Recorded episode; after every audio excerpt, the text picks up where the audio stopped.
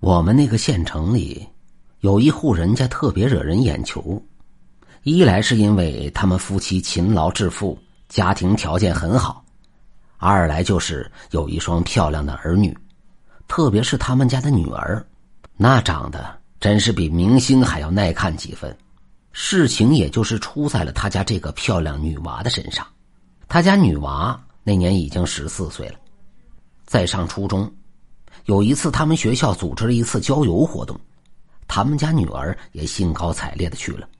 当天晚上回来以后，他们两口子就觉出不对劲儿来了。平时他们女儿到家以后，总会坐在客厅里叽叽喳喳看电视，讲讲学校的事情啊什么的，而那次回来什么也没说，就进屋睡觉了。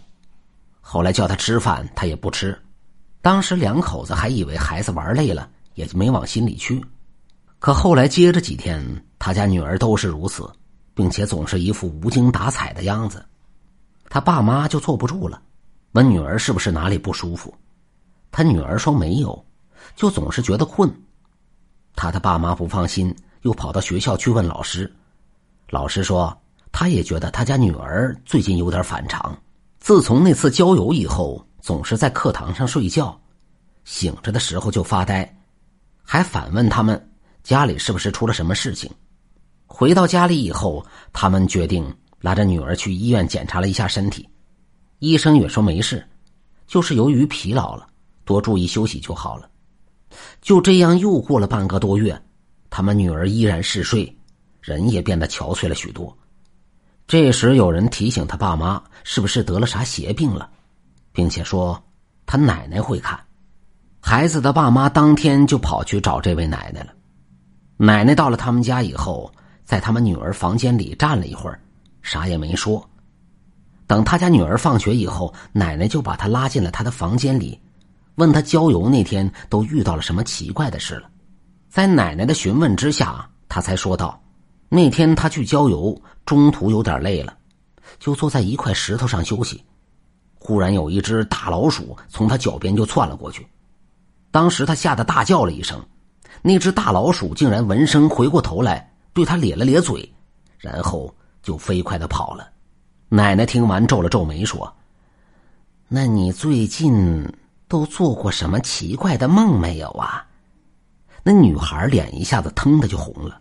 后来在奶奶的一再开导之下，她才说道：“说最近晚上总梦见一个身穿黄衣服的英俊男子和她亲热。”奶奶听到这里。眉头皱得更紧了，当即就在房中点了一把香，香烧了一半，奶奶就明白了，不由生气的说道：“这才修了几年呢，就开始祸害人了。”转身又用朱砂画了两道符，一道贴在了门后，一道压在了女孩的枕头下面，然后告诉他们一家不要害怕，该怎么样就怎么样，他今天晚上不走了。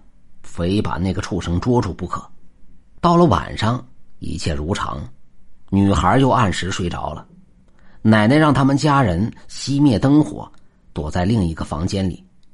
孩子他爸妈估计没见过这阵势，紧张的不停问奶奶：“他女儿会不会有事？”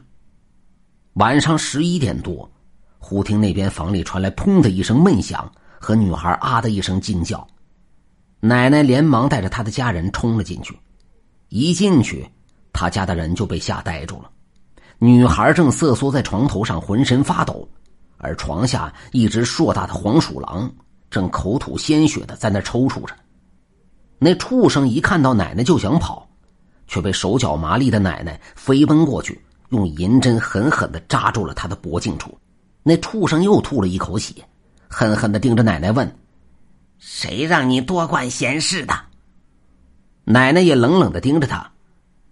你不该害人，他还是个孩子。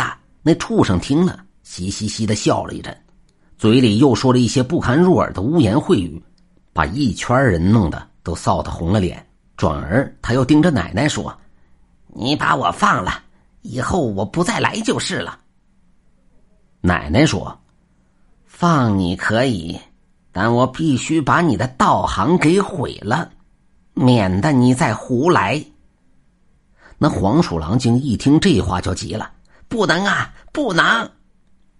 奶奶不顾他的苦苦哀求或恶语威胁，嘴里一边念着什么，一边飞快的拔出银针，又对着他的头顶扎了进去。只见那只黄鼠狼精的头顶上竟然缓缓的升起了一阵青烟，那只黄鼠狼的骂声也越来越弱，最后终于一动不动的伏在了地上。奶奶收住了念叨，睁开眼睛看着他说：“你走吧。”我给你留一条活路，再别回来了。